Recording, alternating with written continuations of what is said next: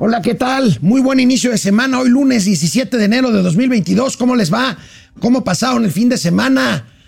Hay que seguirse cuidando porque porque el Omicron, el COVID está tremendo, están los números de contagio en niveles verdaderamente altos.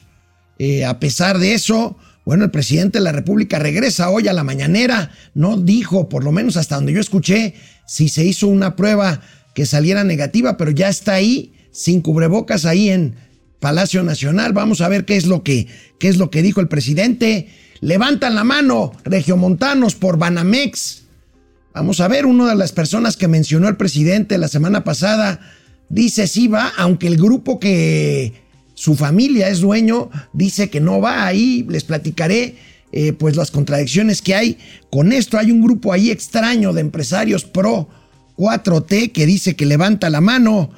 Hoy el expresidente Luis Echeverría Álvarez, símbolo de toda una época, de toda una época, de un modelo estatista, de un modelo de partido único, de un modelo represor, el cual algunos añoran por lo que veo. Hoy Luis Echeverría Álvarez cumple 100 años recluido en su casa de San Jerónimo. Hoy también empieza el Parlamento abierto para discutir la reforma eléctrica para muchos expertos y yo y yo pienso igual que ellos será será pues una pérdida de tiempo este parlamento abierto que durará un mes para escuchar para escuchar propuestas que finalmente no serán tomadas en cuenta.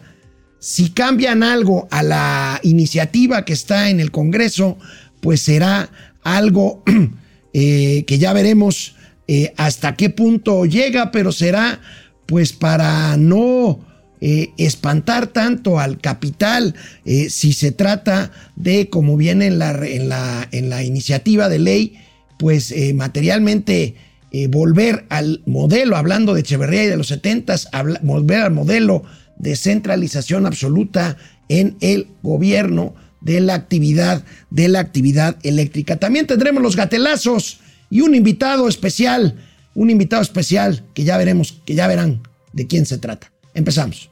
Esto es Momento Financiero. El espacio en el que todos podemos hablar. Balanza comercial. Inflación. Evaluación. Tasas de interés. Momento Financiero. El análisis económico más claro. Objetivo y divertido de Internet. Sin tanto choro. Sí. Y como les gusta. Peladito y a la boca. Órale. Vamos, réjete bien. Momento Financiero. Bueno, este es Momento Financiero, Economía, Negocio y Finanzas para que todo el mundo les entendamos. El grupo, fíjense este grupo que yo francamente no había oído hablar de él, igual y estoy eh, desactualizado, pero un grupo que se llama Empresarios por la Cuarta Transformación, fundado por Javier Garza Calderón y miembro de una familia de prosapia de empresarios de Monterrey que fue mencionado por el presidente la semana pasada para eh, que se apuntaran por Banamex. Bueno, este grupo empresarios por la cuarta transformación levantó la mano para comprar Banamex, dice en un tuit y en un manifiesto de este grupo. Ahí tenemos empresarios por la cuarta transformación, francamente.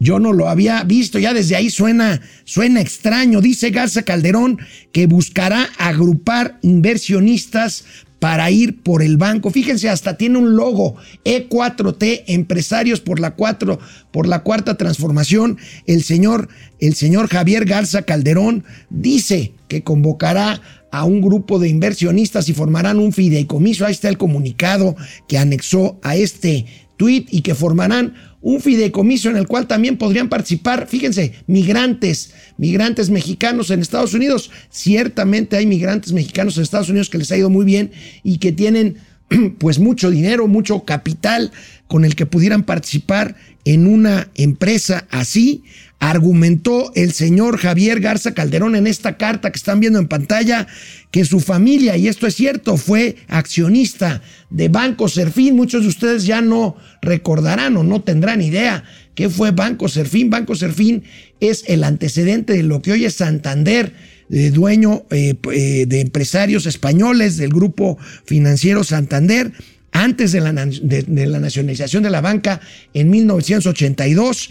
Eh, también dice Garza Calderón que fue accionista, más bien consejero de Ban País, otro banco que seguramente muchos no recordarán o no registrarán, y Banco Somex, Banca Somex, que fue un banco del Estado que después eh, se convirtió en Banco Mexicano y Banco Mexicano Somex, y después, bueno, pues ya derivó en, otros, en otras marcas privadas, Banca Cremi por ahí, que eh, pues finalmente desapareció con la crisis bancaria posterior. Insisto, aseguró que formarán un fideicomiso para después analizar las líneas de negocio de Banamex y hacer una oferta, hacer una oferta por su adquisición. Cosa rara porque también ayer domingo, esto fue ayer domingo, también ayer domingo, el grupo empresarial Gentor, propiedad de la familia precisamente de Garza Calderón, pero firmado por otro de los Garza, eh, se deslindó de ir por Banamex.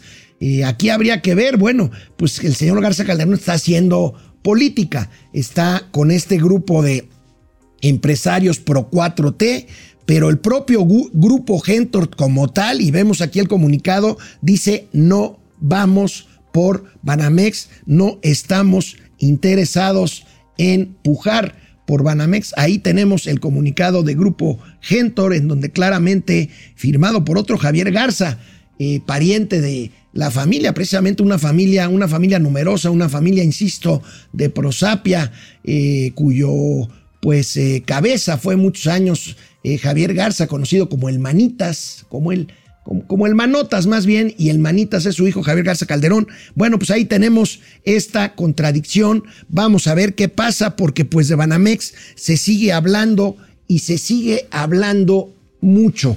Eh, precisamente habíamos dicho que falta mucho por saber, por saber eh, cuánto cuánto vale Banamex, en cuánto se podría vender Banamex. Se había hablado de 15 mil millones de dólares pero veamos la nota principal del periódico El Economista del día de hoy. El viernes hubo una conferencia remota con accionistas y con informadores para anunciar la, el resultado, los resultados financieros trimestrales del grupo Citi. Bajaron las utilidades en México, esto ciertamente es un hecho, pero bueno, ahí se dijo que Citi podría recibir hasta 30 mil millones de dólares por Citi Banamex si se vende vía OPI, que es una OPI, es una oferta pública inicial, o sea, si esto se hiciera a través de la Bolsa Mexicana de Valores, una oferta para adquirir acciones de Banamex en la Bolsa Mexicana de Valores que tendrían una nueva clave, una oferta pública inicial. Aquí viene la discusión sobre el tema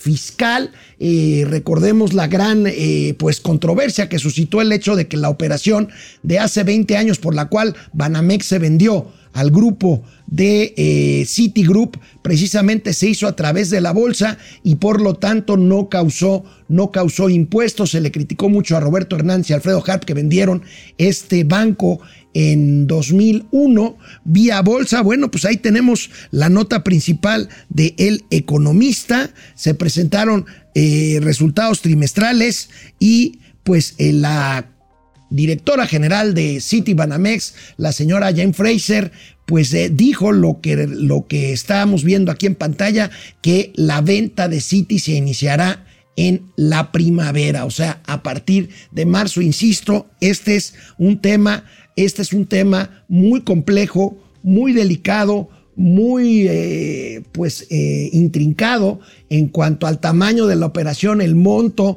los eh, numerosos bienes y activos que tiene el grupo, incluyendo esta colección que les hemos dicho aquí en Momento Financiero, esta colección de arte, de fomento, de fomento cultural, de fomento cultural Banamex. Pero bueno, falta mucho, falta mucho tiempo para saber qué es lo que va a pasar. Y por supuesto hay quien trata de inflar el precio, pues bueno, em, eh, imaginemos que el propio City Banamex, City Banamex compró, compró Citigroup Banamex compró, eh, lo compró en 2001 en 12.500 millones de dólares.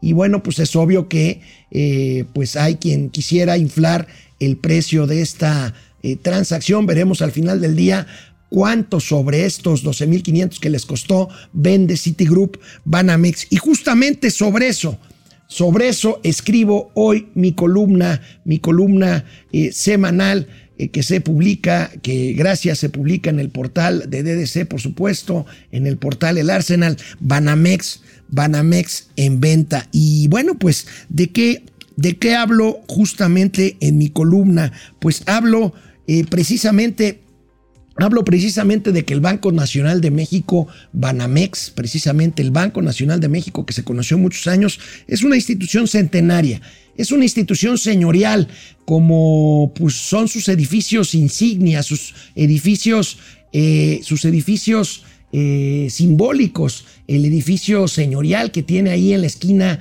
de la calle de Isabela Católica en el centro con 16 de septiembre y el majestuoso Palacio de Iturbide el majestuoso Palacio de Iturbide, que es sede del Fomento Cultural Banamex, dueño de una de las colecciones de arte más importantes de este país. Bueno, cuento en mi columna, yo crecí bajo el cobijo de este banco porque mi padre trabajó, trabajó casi toda su vida ahí, ahí, pues escuché nombres de banqueros como Agustín Legorreta, como don Rubén Aguilar, banqueros, banqueros de Prosapia, escuché también que fue la excepción en el manejo desastroso que tuvo el Estado mexicano cuando expropió la banca en 1900, eh, en, en, en 1982, que la expropió en su último informe de gobierno el presidente López Portillo, pues también escuché y también fui testigo indirecto de que pues quizá una excepción en el manejo, manejo muy malo que hizo el gobierno de las empresas bancarias, pues fue precisamente Banamex bajo la dirección de Fernando Solana Morales. Eh, que ya murió, y después fui privilegiado testigo de la privatización, ya lo comentaba, eh, eh, a manos de Roberto Hernández y de Alfredo Harp Elú, que lo compraron, de la oferta hostil que estos hicieron por adquirir a su rival Vancomer, también pues fui testigo de que de la compra después que comentaba por Citigroup que mantuvo durante dos décadas la marca original, cosa que no sucedió con otros bancos precisamente. Bueno, los españoles de Santander se deshicieron de la marca Serfín, HSBC, el banco inglés, se deshizo del, del nombre del Banco Vital, el mismo, el mismo BBVA ya no usa el nombre de Bancomer en su logo, en su publicidad y bueno, aunque a primera vista es obvio que los actuales propietarios de Banamex hacen esto por una decisión de negocio, por una decisión de rentabilidad, bueno, pues no dejaremos de ver señales y al, tiempo sabremos qué tanto tuvo que ver, qué tanto tuvo que ver la situación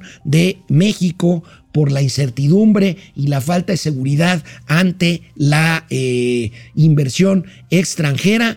En todo caso, Banamex fue un buen negocio para Citi durante 20 años, tanto que fue el rescate de Citi Banamex, de Citigroup, en varias crisis que tuvo, la del 98, crisis también que tuvieron que ver con operaciones irregulares, eh, con escándalos financieros alrededor de la banca, de la banca, de la marca Citi. Y bueno, pues eh, Banamex fue eh, salvador con sus utilidades en México de este grupo. Por lo pronto, por lo pronto el gobierno de López Obrador ya dio señales de que quieren hacer mexicano este grupo. Y bueno, pues tengo que decirlo, esto esto preocupa no porque sean empresarios mexicanos quienes se queden con Banamex, sino porque ya Pablo Gómez, el flamante director o titular de la Unidad de Inteligencia Financiera, ya sugirió sugirió que el banco sea comprado en una parte también por el gobierno, por el Estado, más bien por el Estado mexicano, pues cosa que no es, no tiene un buen antecedente. Vemos que eh, el gobierno no ha sido un buen administrador, administrador de bancos. La banca pública es otra cosa, mm, Nacional Financiera, el Banco de Comercio Exterior es otra cosa, pero bancos privados en manos del el gobierno no es una buena idea. Y ahí está la señal y ahí está la señal de eh, Santiago Nieto, Santiago Nieto Castillo, pero también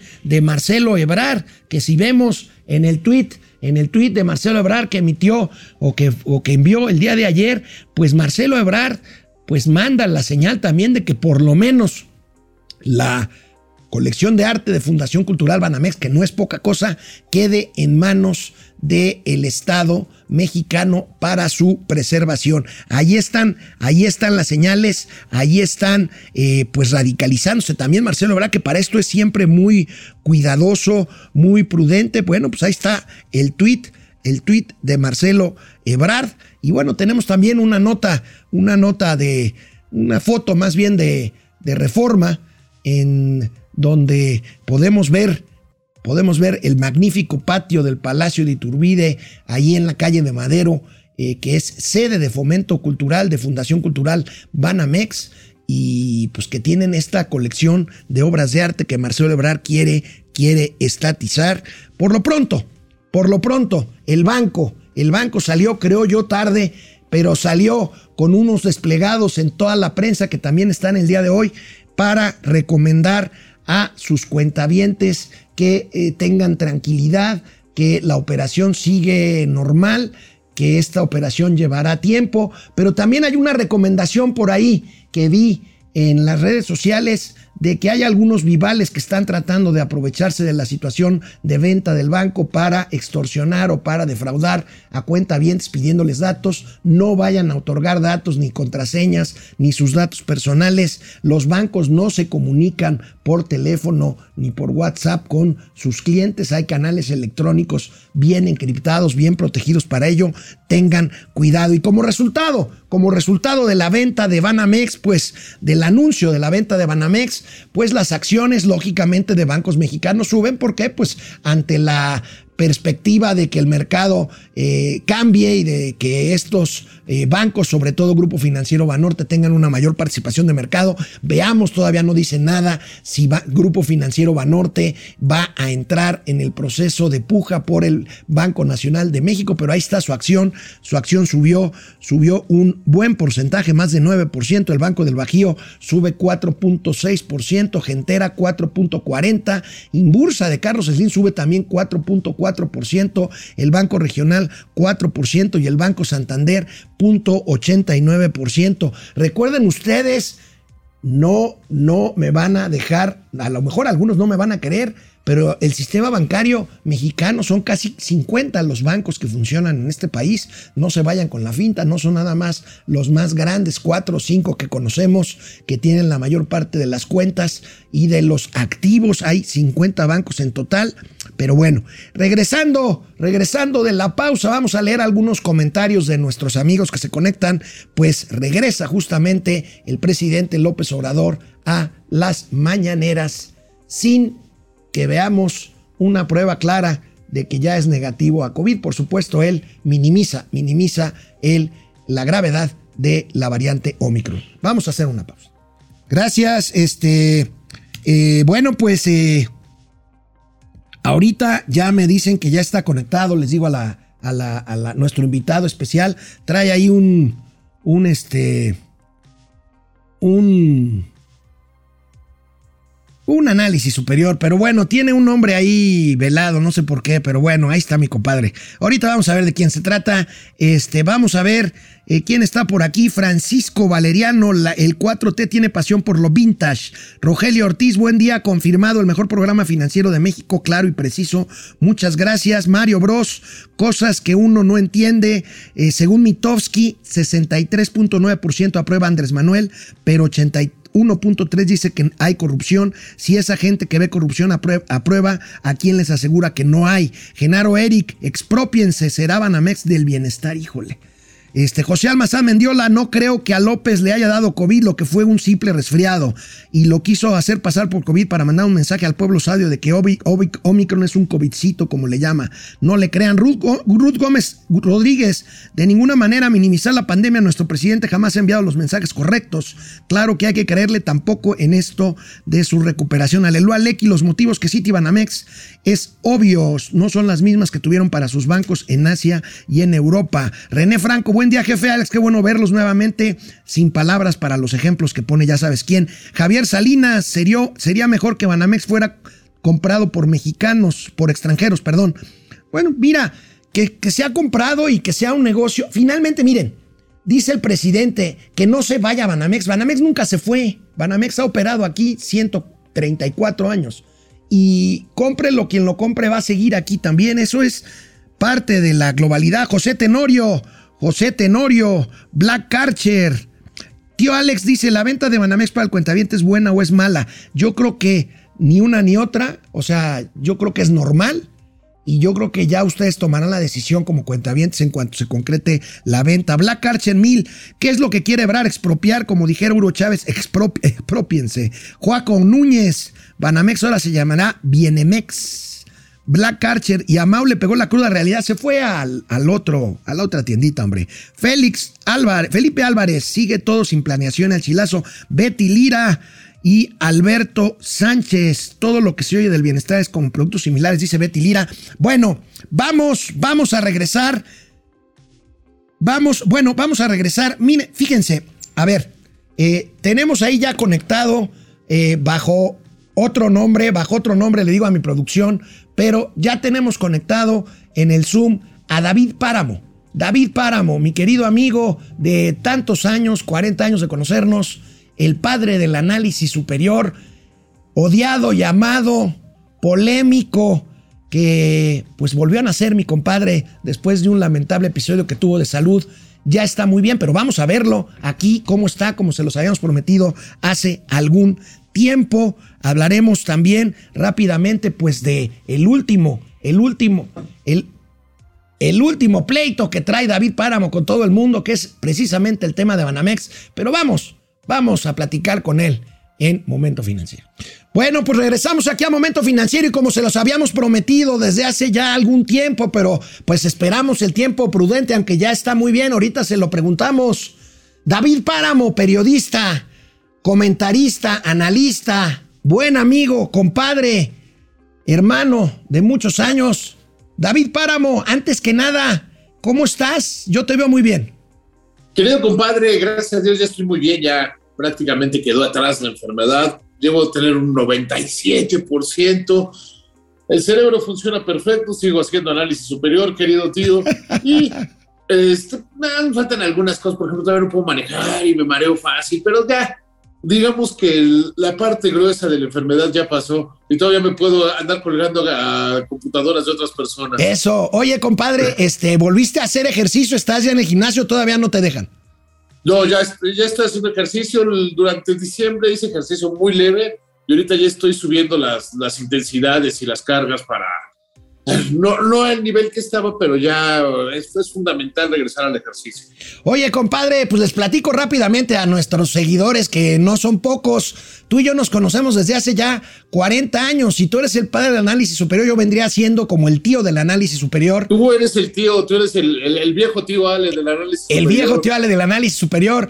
Eh, compadre, ¿por qué el padre del análisis superior? Recuérdanos cuándo surgió. Bueno, siempre fuiste polémico, te aman o te odian pero esto del padre análisis superior, pues tiene relativamente poco tiempo, que unos seis años o eh, ya el mote como tal. Como, cinco años. Como cinco años, ¿no? Eh, es que fíjate que nos hemos dado cuenta, eh, como todos, como sociedad, que el análisis se hace del enojado. Por ejemplo, vimos a Marcelo Ebrard ayer, que seguramente estaba comiendo unas papitas y dijo, ah, pues voy a titar esto y a ver qué pasa y se vuelve una bola de humo.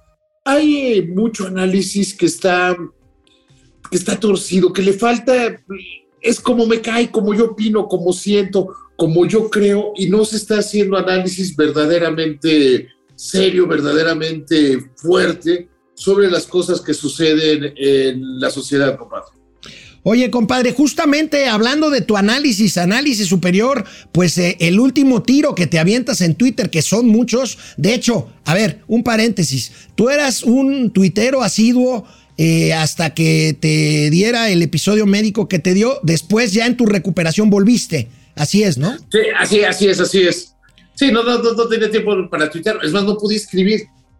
Yo pensaba, voy a poner a y le daba otra tecla. Entonces me, entonces me, Oye, compadre, de las, pero el último tiro con tus haters y tus lovers tiene que ver con Banamex. Nosotros aquí hemos sido muy cuidadosos, pero dejamos la puerta abierta a la posibilidad de que la decisión de Citi de vender Banamex haya tenido que ver con la situación de México.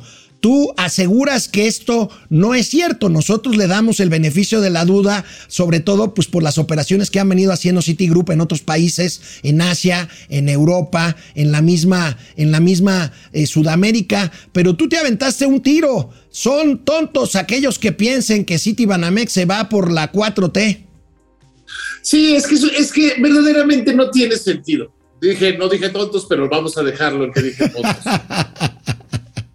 es una tontería pensarlo así. Citibanamex en México no le ha ido bien. Uno ve sus números y dice, no, son una maravilla. Han perdido consistentemente durante 21 años participación de mercado. Eran el número uno por muchísimo eh, cuando llega eh, City, cuando llega City al control de Banamex, que habría que aquí precisarle a Marcelo Ebrard que no tendría que pagar ninguna retribución porque ellos llegaron después del Fobaproa y después del IPAP, pero bueno, ya llegaremos, ya llegaremos a eso. Pero Banamex no le ha ido bien, o sea, no le ha ido bien. Si uno ve sus números, pues sí, eran el más grande, ahora son el tercero, el cuarto. Entonces eso quiere decir que has venido perdiendo participación de mercado. Punto número dos, son un banco que no, que no le gusta la banca de menudeo. Y la banca en México cambió a ser banca profundamente de menudeo. Eh, dejó de haber, como diría eh, Mauricio Flores, para los ricos, para los fifís, este, la banca. Y la banca se volvió un negocio masivo, un negocio en el cual eh, son pocas cuentas de pocos depósitos, pocos créditos de poco monto, pero son millones y miles de millones. Y los bancos que mejor han entendido esto es a los que mejor les ha ido. Eh, BBVA eh, y Banco Azteca destacadamente. Los españoles hacen muy bien banca al menudeo. ¿Mandé? Los españoles hacen muy bien banca al menudeo. Claro, porque ese es su origen. O sea, la banca, en Estados Unidos la banca no, no funciona como en México. Por eso cuando la privatización bancaria, el único banco, el único banco que vino a México fue Banamex, porque tenía una, una intención de apertura global y esta apertura global no les, no les ha funcionado. Bien dice su presidente, es una joya, pero no para nosotros. No, porque ellos lo que hacen es banca, banca grande, banca empresarial, banca de grandes negocios, y en la banca de menudeo habría que considerar BBVA ha invertido más de 10 mil millones de dólares en tener sistemas para que la banca sea muy rápida, de, muy de muchísimos contactos y de pocos montos y ahí sacar rentabilidad en los grandes montos. Oye, compadre, hay quien dice que te estás haciendo un poquito chairo, pero yo absolutamente podría casi negarlo y meter las manos al fuego. ¿Qué opinas de lo que dice Pablo Gómez de que es necesario que Banamex cuando se venda, se venda una parte también a una participación estatal? Mira, lo que dijo Pablo Gómez, es raro que lo diga desde la unidad de inteligencia financiera, pero bueno, eh, eh, eso, quitémosle eso. Me metí a su cuenta de Twitter y dice, como lo publico hoy en mi columna, Dice, eh, crítico del Estado y analista. Entonces vamos, vamos a tomar que su cuenta de Twitter la usa para eso, que no es la cuenta institucional de la Unidad de Inteligencia Financiera. Él se le ocurre una idea, pues, que francamente es una idea. Esa sí es una idea, la de Marcelo Ebrard es una, es una ocurrencia.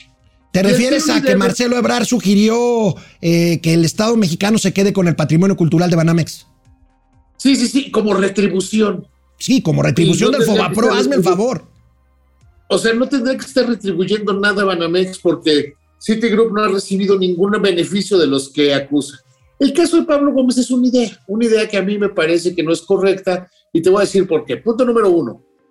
Un eh, este banco, gente que no tenga que ver en la banca. Vimos en la privatización bancaria, lo vivimos juntos, compadre, que de los 18 bancos que había, todos cambiaron de mano, salvo eh, Banorte, que era el banco más pequeño del sistema, era el 18. Sí. Y es el único banco que, que, con las manos que aprendieron a hacer banca y la hacen muy bien y han venido creciendo hasta convertirse en algunos lugares en el primero o segundo del esquema. Entonces, ¿qué vamos a llevar a nuevos este, Carlos Cabales, este, Ángeles Rodríguez y gente, algunos con buena intención que fracasaron? Yo creo que es una medida equivocada. Yo también. Punto número, Punto número dos. Lo relevante no es quién, eh, quién es el dueño del banco, sino qué servicios da el banco. Este, si pagan los mejores intereses por tu dinero y si cobran los mejores intereses por el dinero que te prestan. Entonces, eh, para eso se requiere una cierta especialización. Hoy mismo el presidente decía que pues no hay, no hay que cerrarse a quienes porque sabe con claridad que no todos pueden hacer banca y que no todos le saben hacer, hacer banca. Punto número dos de la propuesta de, dice, vamos a hacer un banco social, el Estado metido. Entonces, si está planteando, y sería gravísimo que lo planteara así, que hay que estatizar Banamex porque Banamex cometió el delito en contra del Estado, en contra de la nación, de decir que eh, quieren venderse, eso sería una barbaridad, sería decirles a los Estados Unidos, oigan, les vamos a, les vamos a estatizar un banco porque se quieren vender, entonces nos lo vamos a quedar nosotros. Imagínate el problema en términos del Tratado de Libre Comercio, en términos del comercio, y además aquí estarían despojando a inversionistas que lo han hecho de buena fe, que lo han hecho dentro del marco de la ley de la propiedad. Segundo, en este país se dice todos los días que no hay dinero, que no existe el dinero, y estamos gastando 30 mil millones de pesos en el Banco del Bienestar. Entonces, si no estatizan, tendrían que comprar el banco, un banco que, de acuerdo con los cálculos, hay quienes dicen que vale 30 mil millones de dólares, yo no veo de dónde, debe valer como 15 mil millones de dólares. 15 mil es tu cálculo. 15 mil es mi cálculo, lo vendieron en 12 mil y van a recuperar 15 mil, más toda la utilidad. Yo creo que va a estar alrededor de los 15 mil millones de dólares. El gobierno tendría que disponer, supongamos que se queda con el 50%. ¿O qué te gusta que se quedara el Estado para tener el control? El, el 60%. No. ¿De dónde va a sacar el dinero el gobierno mexicano para pagar la parte? Y luego, ¿cómo se va a capitalizar? Eso sería una colocación en bolsa. Pero el presidente ya fue muy claro en decir que una colocación en bolsa no les gusta porque esas no pagan impuestos. Claro. Entonces no hay, no hay manera de que el gobierno tenga que destinar recursos o les a dice, no, nada más les vamos a hacer una parte y que se quede la otra. Entonces, es una propuesta, sí, pero es una propuesta que no tiene, que no tiene viabilidad en los hechos. Estoy completamente de acuerdo contigo, mi querido compadre. Oye, otro asunto rápidamente, el tema de la reforma eléctrica. Tú y yo coincido contigo y por ahí en el chat la otra vez coincidimos en esto. Tú ya lo publicaste en tu columna y lo comentaste en tus espacios de televisión. La reforma eléctrica que hoy se supone que se empieza a discutir en Parlamento abierto está muerta por lo menos en los términos en los que está planteada.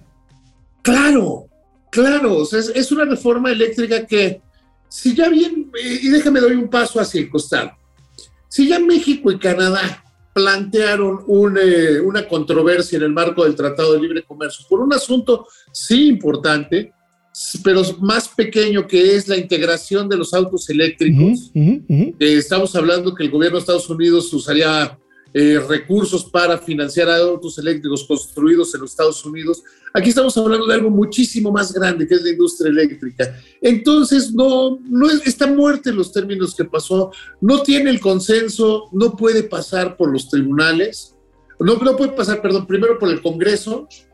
Yo no veo a los, a los, a los priistas de ayer diciéndole que sí ahora, que, que no a la reforma eléctrica, porque son los mismos en los partidos todos son los mismos, aunque cambian de opinión. Eh, creo que tiene que haberle una reforma integral y que no puede pasar en los términos socialistas que la plantea Manuel Bartlett. Sí, hombre, qué barbaridad. Oye, crecimiento económico, ¿cómo ves la economía para este año? ¿En cuánto la ves? Eh, los pronósticos están tan eh, con tanta fluctuación que van desde 1,5% hasta 4%, dice la Secretaría de Hacienda. Yo lo veo más bien por ahí del 1, 1,5%.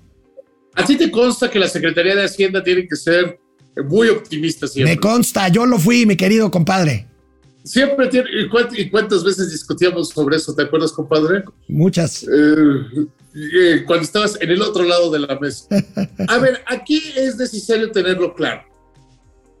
Punto número uno, todavía no sabemos hacia dónde va el COVID. Me parece, yo lo, lo que estoy viendo y lo que se está sintiendo, que, las nueva, que la nueva cepa del COVID es mucho más contagiosa, pero mucho menos eh, dañina. No es que sea un COVIDcito, es un COVIDzote que evolucionó.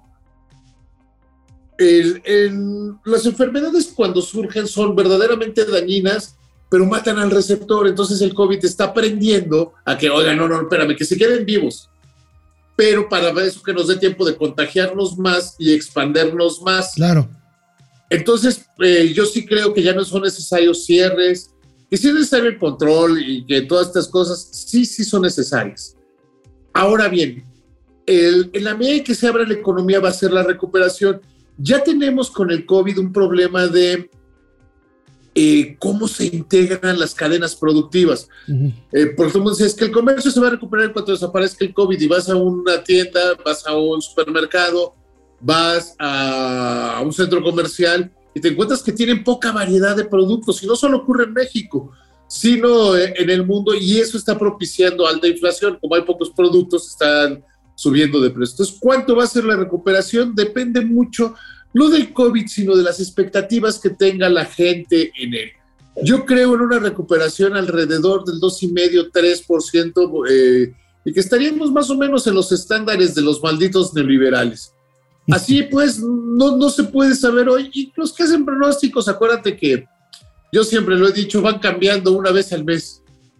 Tú ves a los especialistas que consulta Banamex o que consulta Banco de México y esas cambian una vez al mes y creo que se copian la tarea. Generalmente supongo que se copian la tarea y que todos hacen.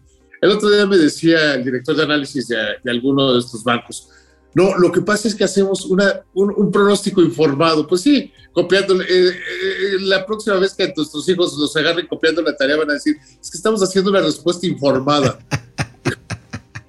Compadre, te agradezco muchísimo que me hayas este, hecho el honor de acompañarme en este espacio que acabamos de cumplir tres años y que ahí la llevamos.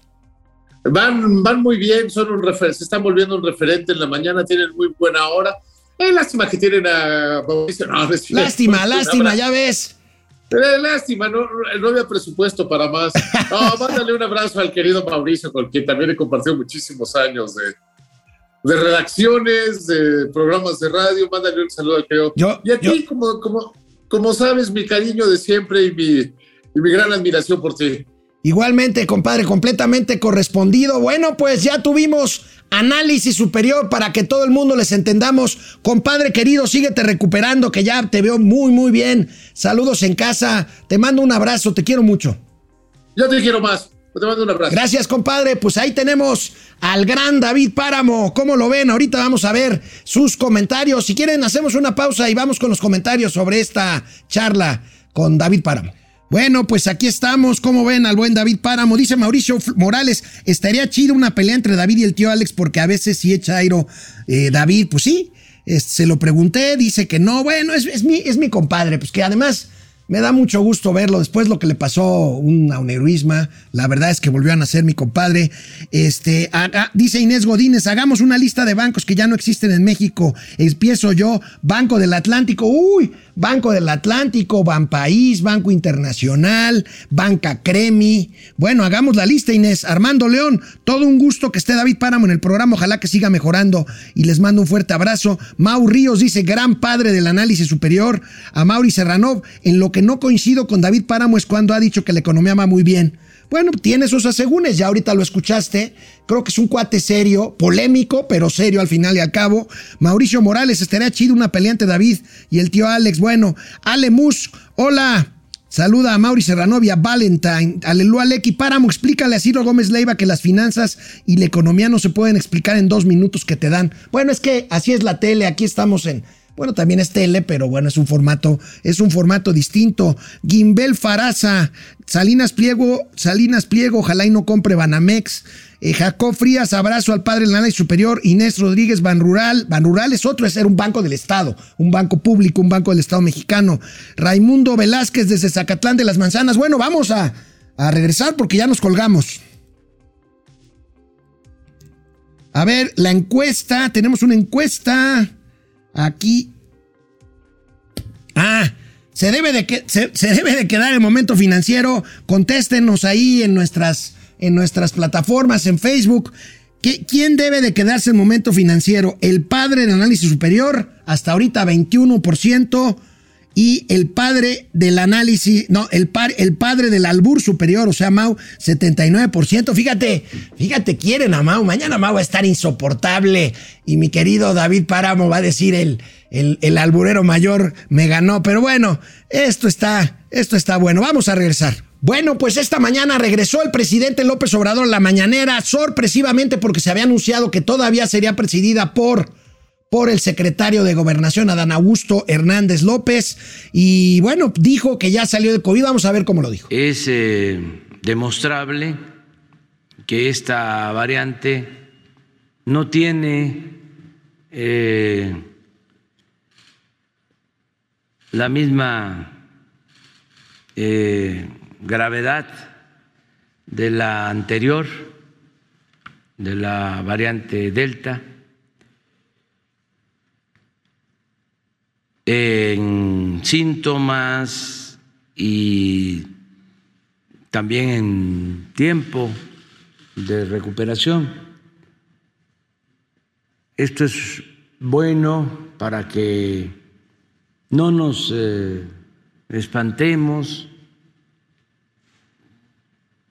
De todas formas, hay que cuidarnos, evitar contagios, porque eso sí, se trata de una variante muy contagiosa, mucho, muy contagiosa.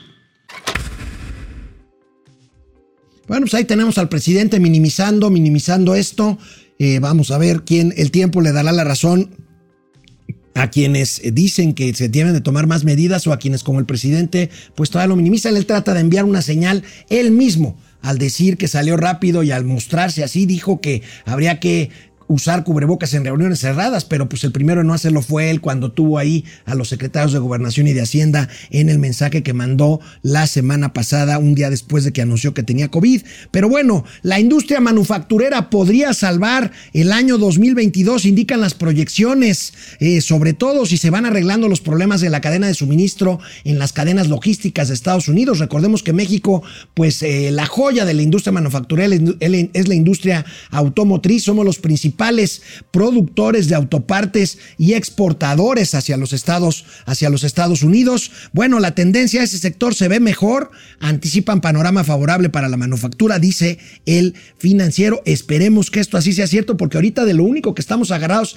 es justamente de lo que pase con la economía norteamericana, la incertidumbre prevalece, la inversión sigue estancada y ahí tenemos la actividad manufacturera. Bueno, la caída, por supuesto, es la caída, la caída de COVID la caída de COVID, eh, eh, bueno, eh, primero, primero vemos esa, esa subida que fue el rebote después de la primera ola de COVID, luego la caída en 2021, que bueno, pues finalmente ha tenido una, una, un comportamiento distinto a otros indicadores que se han mantenido abajo, aquí ligeramente como que quiere asomar, quiere asomar la cabeza, quiere asomar la cabeza el eh, la industria manufacturera, que sería un salvavidas porque el crecimiento para 2022 se ve francamente complicado. Tenemos otro apoyo gráfico por aquí, 9% de aumento acumula la industria manufacturera entre enero y noviembre de 2021. Esto es una buena noticia, a pesar de que la tendencia fue, eh, digamos, hacia abajo comparada con los niveles previos. 14 subsectores de la industria manufacturera ya recuperaron su nivel premio a la pandemia, el 70% del total y el 18% representó del PIB la manufactura al tercer trimestre de, 2000, de 2021. Pero bueno, esto, insisto, sería un salvavidas. Y ahorita comentaba con David Páramo, ya no hicimos una apuesta, David eh, lo puso el crecimiento en 2,5%, si ahorita la memoria no me falla, pero bueno, veamos que lo que le preguntaba yo a David justamente, eh, el, gran, eh, la gran, el gran diferencial que hay en los pronósticos de crecimiento para 2021 por supuesto, la Secretaría de Hacienda, como decía David, y bueno, yo mismo que fui vocero de Hacienda, pues una autoridad hacendaria tiene que ser por definición optimista, 4.1%, pero de ahí nos vamos hasta el 1,5% de Bank of America. Aquí eh, Mauricio Flores y yo somos un poquito más pesimistas, pero quedamos en que vamos a dar nuestro pronóstico hasta que conozcamos el dato final de producción, de crecimiento del PIB al cierre de 2021. Y el presidente de la República también el día de hoy anunció que en unos días se liquidará la operación de compra de la refinería tejana Deer Park por parte de Pemex. Así lo anunció el presidente de la República hoy en su reaparición en la mañanera. Eh, en unos días más ya vamos a informarles de cuándo se lleve a cabo el pago. Ya se cuenta con el dinero, 20 mil millones de pesos están disponibles para que Pemex los use. Eh,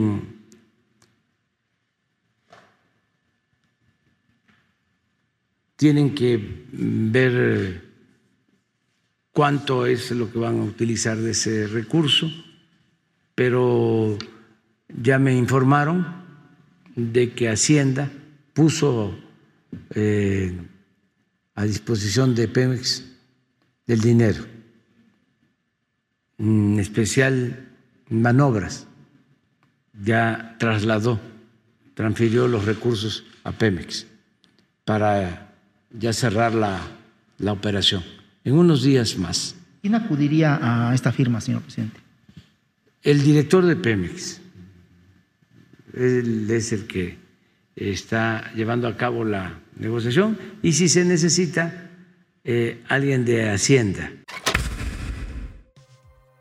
Pero bueno, él no va, él no va, pues que haga algo, que haga algo el director, el agrónomo Octavio Romero Oropesa, por lo menos que vaya a firmar esta operación. ¿Por qué en Banobras? No lo sé. No lo sé por qué Manobras. Por cierto, Flor Roy, una de nuestras más asiduas seguidoras, dice, tan tiene que ver la venta de Banamex con la situación de México que por qué se anunció sin conocerse el comprador. Es un buen punto, es un buen punto. En todo caso, ya lo sabremos con el paso, con el paso de los meses. Y bueno, el precio del limón sigue pero incontrolable ha llegado hasta 100 pesos, en algunos casos un poco más, aunque productores y distribuidores del cítrico estiman que en dos semanas empezará a bajar el precio. Vaya, se ha convertido como en una especie de Bitcoin, el limón.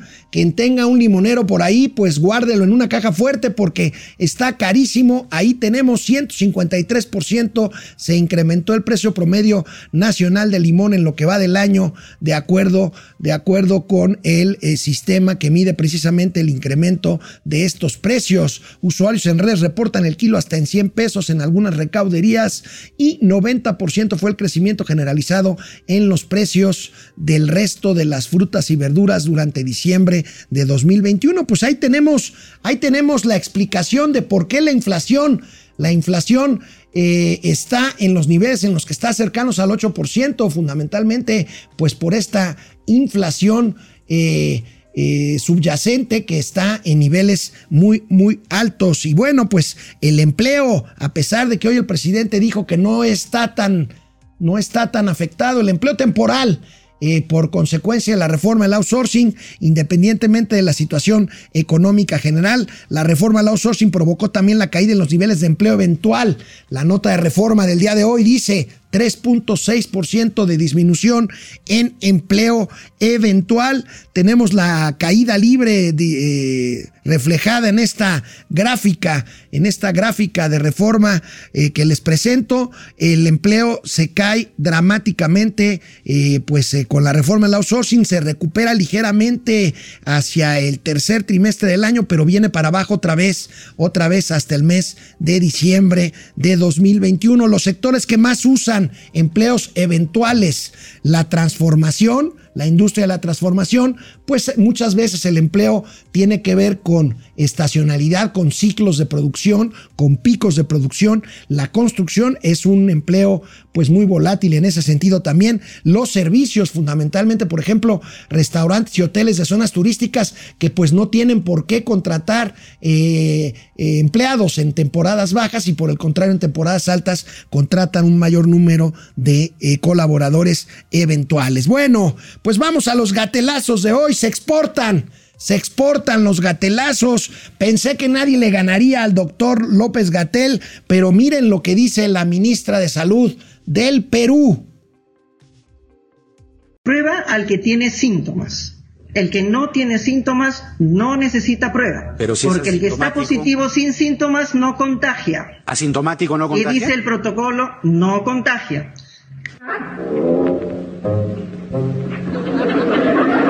¿Qué dijiste? Lo que usted nos está diciendo es que un asintomático no contagia. Me ha dejado un poco perplejo.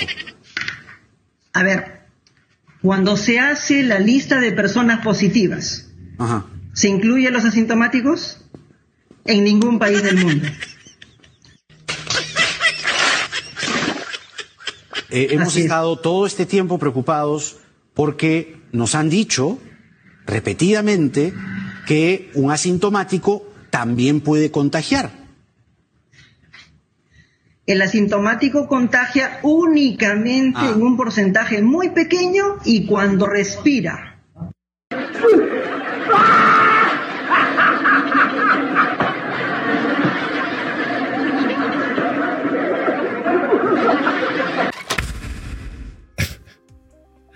Bueno, pues también el Chavo del 8 es claramente un producto de exportación. Pensaron que nadie se le iba a ganar al doctor López Gatel. Ahí tienen a la, ministra de Salud de Perú, los asintomáticos. Los asintomáticos. ¿Cuándo han visto que los, los asintomáticos sean contabilizados contra COVID? Bueno, pues yo les puedo decir, yo les puedo decir, este, eh, mi hija tuvo COVID hace unos días y fue asintomática y salió positiva y estuvo, y estuvo aislada aislada el tiempo que se le indicó, aunque jamás manifestó síntomas de COVID, afortunadamente, afortunadamente. Bueno, ¿hasta dónde llegarán Samuel García, el gobernador de Nuevo León, y su esposa, la señora Mariana Rodríguez, con hacerse publicidad en redes? Pues bueno, la pareja Fosfo, Fosfo, ahora, fíjense nada más, sacó a un bebé, por cierto, con alguna discapacidad, del DIF, de un orfelinato del, del, DIF, y se lo llevó a su casa todo el fin de semana y lo presumieron en las redes. Esto, pues claramente, híjole, yo no sé cómo lo hicieron. Bueno, es el gobernador, pero bueno, pues eh, por lo pronto aquí está, eh, pues oculta la identidad del bebé, porque pues bueno, es un delito hasta donde yo entiendo en exhibir menores de edad en las redes. Pero bueno, la pareja Fosfo Fosfo no tiene límites. Lo que quiere es más popularidad. En el caso de Samuel García, que cree que puede ser candidato a presidente por Movimiento Ciudadano. Y en el caso de Mariana Rodríguez, es un tema, es un tema de lana, es tiene una red eh, social o unas redes sociales, pues claramente, y qué bueno que lo haga y qué bueno que le vaya muy bien, claramente con fines, con fines lucrativos, aunque vaya su popularidad, vaya que le ha ayudado por lo menos a ganar la elección y a tener popularidad al gobernador Samuel, Samuel García. Y bueno, ya curado de COVID, cosa que celebramos, el presidente de la República siguió con su tema de las caricias y las sobaditas. Se burlan de el vaporru, pero este ayuda. Sobre todo porque a todos nos gusta que nos acaricie, que nos den una talladita en el pecho, en la espalda, en las plantas de los pies, a los niños, a los adultos, a todos, siempre y cuando quien está haciendo la caricia, pues ya esté libre de eh, COVID. Una talladita, una talladita pide el presidente de la República. Bueno, ahí tenemos al presidente de la República y bueno, este, entre paréntesis, el CIDE, las instalaciones del CIDE, el Centro de Investigación y Desarrollo y, Económicos, el CIDE, un eh, centro de investigación eh, muy pequeño, muy pequeño el CIDE, este, con una comunidad muy pequeña, pero de alto nivel académico. Bueno, ya fue desocupado por los estudiantes por contagios de COVID. Vamos a ver qué pasa con esto. Por lo pronto, las autoridades no pudieron hacer una asamblea el viernes pasado en el que cambiarán los estatutos del CIDE para poder hacer lo que les venga en gana. Pero bueno, la directora, la innombrable directora del, del del Consejo Nacional de Ciencia y Tecnología, la señora Marielena Álvarez Huila, bueno, pues publicó ayer un artículo, un artículo en el periódico La Jornada. Vean nada más esta perla, esta perla que tiene en su artículo de ayer. Ya sabe, la ciencia neoliberal, qué barbaridad. Y dice, ¿por qué un mexicano preferiría seguir un posgrado privado y no uno público? Por una razón no muy distinta a la que explica por qué un niño prefiere comida chatarra peligrosa para la salud a la ingesta de alimentos nutritivos. Así, amigos y amigas de Momento Financiero, así el nivel de la responsable de la ciencia y la tecnología en este querido país, México. Bueno, pues les agradezco mucho que me hayan acompañado este inicio de semana de Momento Financiero. Ya mañana estará aquí, espero que hayan pagado la fianza. Mauricio Flores Arellano, estaré yo con mucho gusto con él mañana ya martes. Nos vemos mañana. Cuídense.